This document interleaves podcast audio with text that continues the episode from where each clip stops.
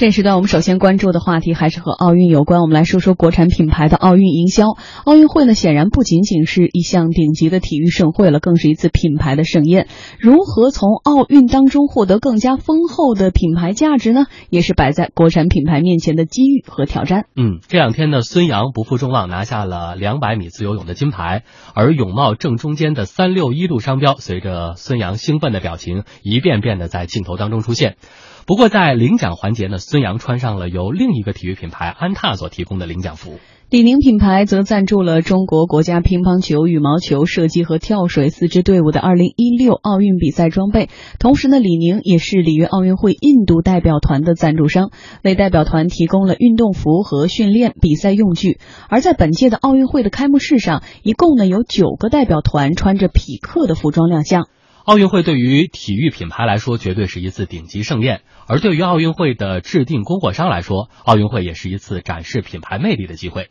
格力电器是本届奥运会的官方供货商，为奥运场馆提供空调。格力电器的相关负责人今天告诉我们，他们获得的福利就是可以在场馆中展示自己的品牌商标，而且可以在巴西当地的媒体上以奥运供货商的身份来投放广告。我们 logo 当然出现在场馆里面，这个我们是可以公开，因为我们是官方供应商，是得到奥运巴西奥运会奥组委的授权的。非官方供应商呢，它是不能够 logo 出现的，它是要被贴起来或者是怎么样处理。巴西格力是巴西里约奥运会的官方供应商，巴西的所有类型的场馆都用了我们的空调。第二个呢，就是我们的场馆的这这些空调呢，都是百分之百的自主品牌。呃，有些企业呢也提供了一些空调，大部分呢都是以。贴牌的形式，但是呢，就是因为有一些股权合作关系。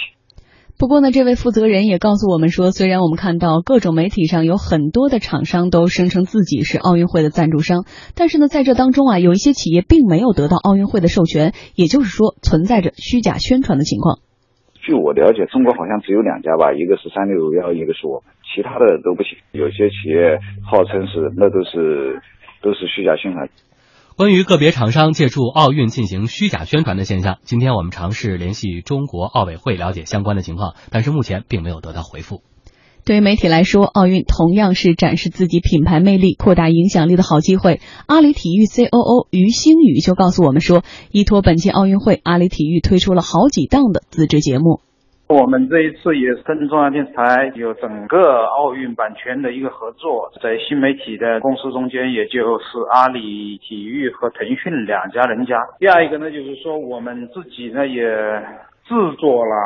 体量。不小的节目，包含了前方和后方都有的。那么前方的话呢，我们有自己的演播室做奥运一些选手的访谈，在后方的演播室里面呢，我们另外呢还做了五档节目。当然的话呢，因为奥运会呢，它又是一个全民健身的这么一个运动。它的主题比较广泛，所以呢，我们在演播室里呢也做了一些与运动健康科普相关的这样的一些节目，比如说我们做了一档节目叫《运动的处方》。那么第三种类型的说，我们还有一个直击里约，就是跟法新社、新华社一起来合作的新闻类的节目，包括新闻播报类的、快讯类的节目。而借助奥运会，很多商家也确实已经赚到了真金白银。腾讯体育运营总经理赵国臣这样说。可以这样讲，我们无论是从前方的四档节目，全部都有客户合作。那还有一部分就是我们所做的一些社交类的这个互动。那我们跑向里约。那我们在这个今年倒计时一百天的时候就开启了，也是跟汽车客户、牛奶客户，然后我们一起，然后那个单个的一个互动活动，客户的预算已经投入到过亿啊。其他的方面，我们有很多这样的例子，这种包装和策划以及营销能力，那我们已经是做的非常成熟。嗯，之前疯传的一篇文章在说，其实这次里约奥运会是一次国货当自强的一个大的品牌大集合，小到我们说的花露水、蚊帐、胶条，呃，再到中型的什么服装都不用说了，大到基建很多的基础设施，当时奥运场馆的建建设，甚至是整体的这些方案，或者是我们刚说的像空调这些品牌的提供商，可能都是咱们的国货了。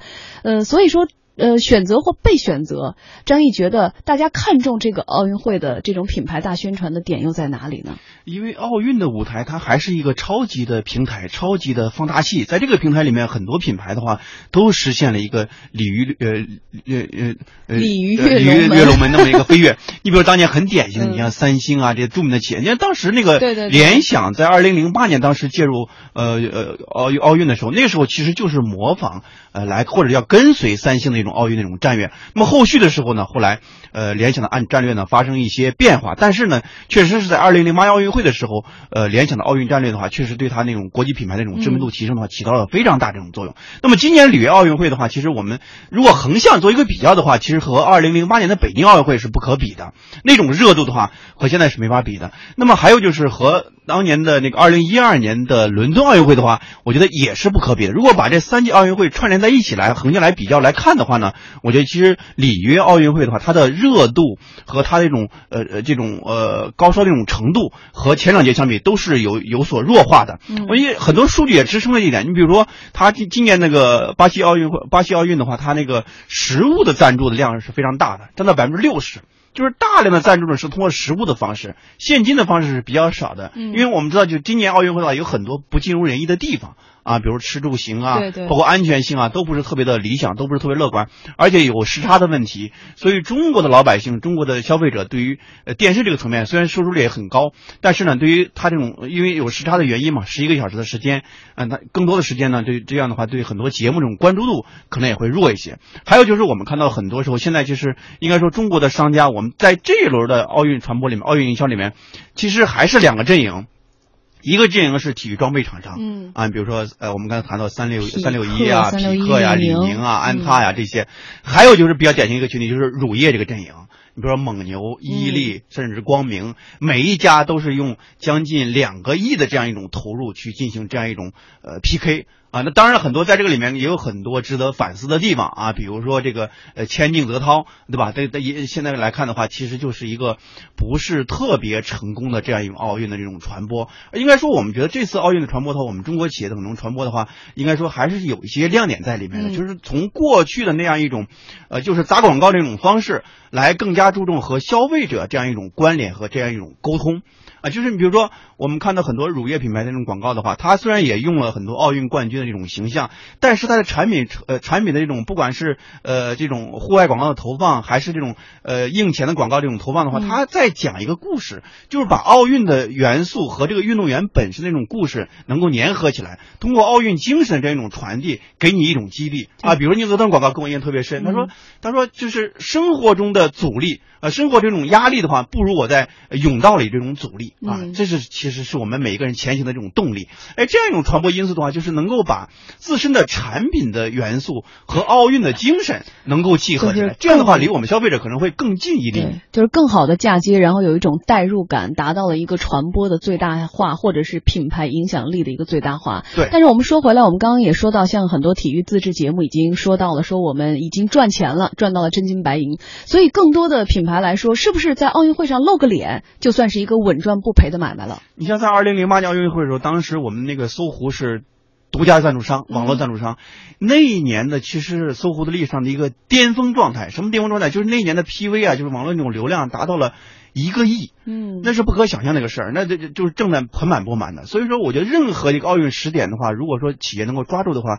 对于企业的品牌都是很大的一种放大。你像我们去今年的呃巴西那边的奥运的场馆，很多中国的空调厂商虽然是贴牌儿，嗯但是呢也很荣耀去对外去传播啊。最后一问说，最后说没有自己的品牌出现，嗯都是给人贴牌儿，没有企没有呈现自己的企业的品牌这种出现，只有格力和美啊美的也是合作这种方式啊，只有格力在我们的那个奥运场馆里面能够实实在在的看到格力的品牌和标识。所以说，我觉得在奥运传播过程中，中国企业和中国品牌应该说还有很长的路要走。对，其实我还在想的是，即使我们现在国货当自强，大家觉得说在奥运会上露脸就是一个稳赚不赔的事情，觉得露脸我们就是争光添彩的。你看，我们看到很多的传播说，很多贴牌的，刚刚你说到的是一些江浙的一些小的民营企业在做，但是其实我们更希望的是借助这个大的平台，我们做到的是品牌牌的扩大化，甚至于我们能够进入到他们的 top 计划里面。就像以后再有一个国货，说起来就像说到了 Nike，说到了阿迪一样，可能那才是我们真正国货当自强走出国门的那天嘛。不过我们刚才一直在说是不是稳赚不赔哈，其实背后这个商业逻辑也没那么简单。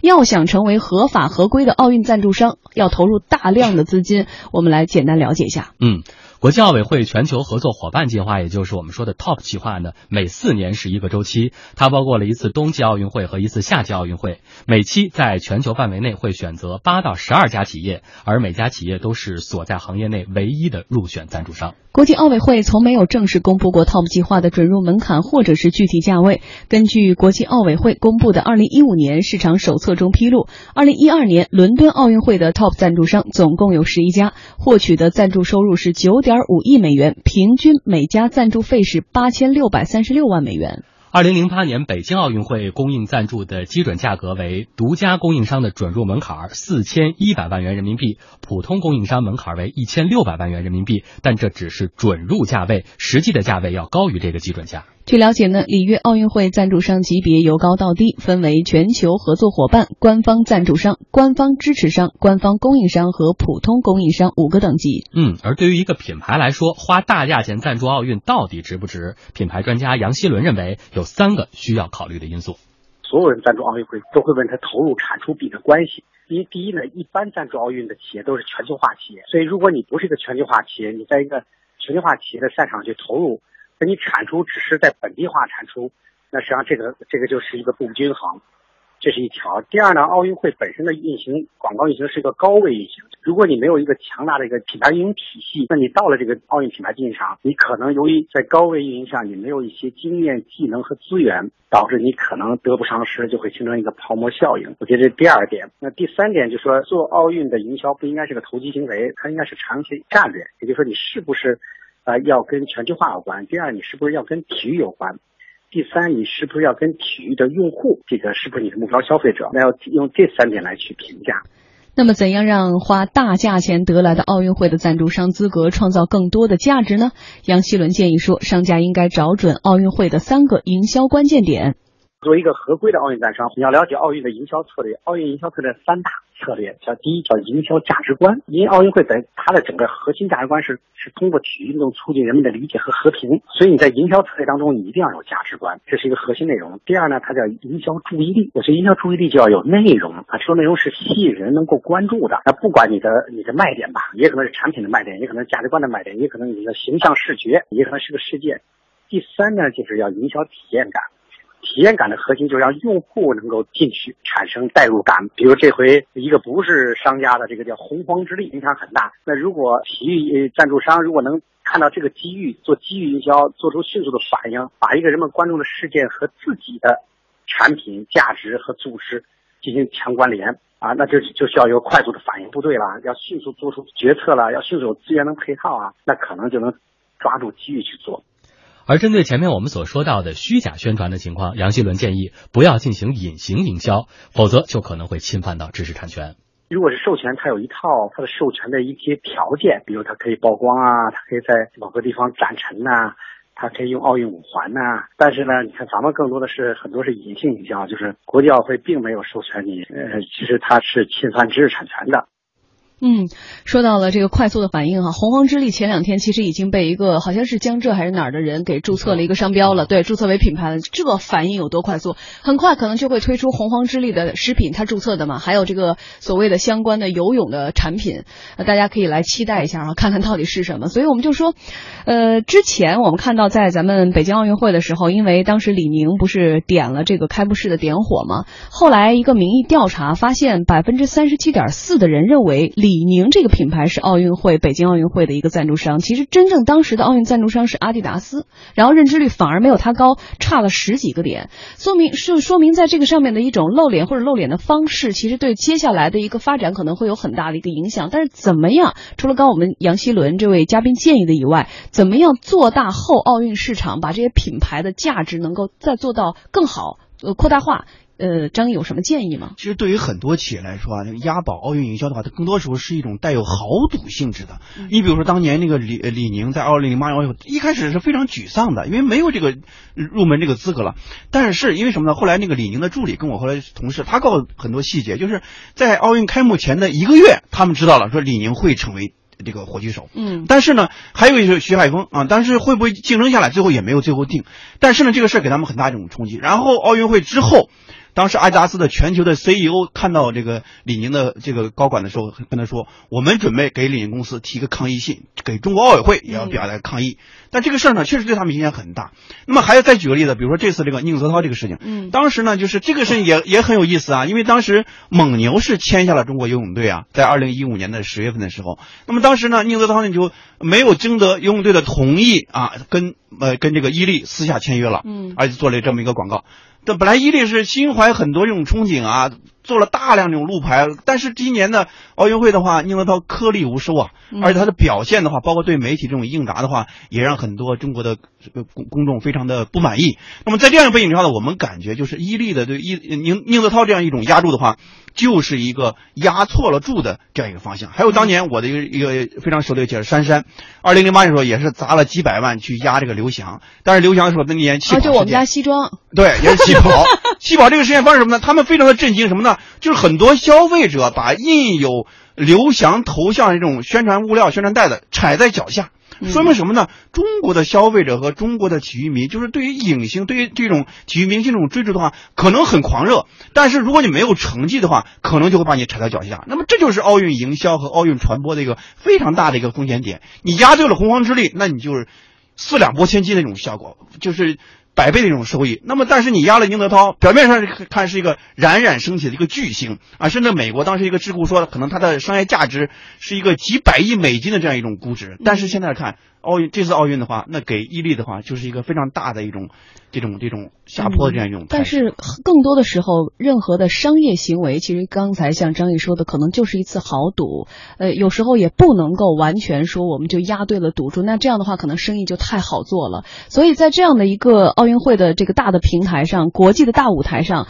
呃，如何就像我们刚刚说宁泽涛体育明星的产业化，或者说我们现在看到的奥运营销的一个长期性，可能都是我们在这次奥运会之后要长久思考的问题。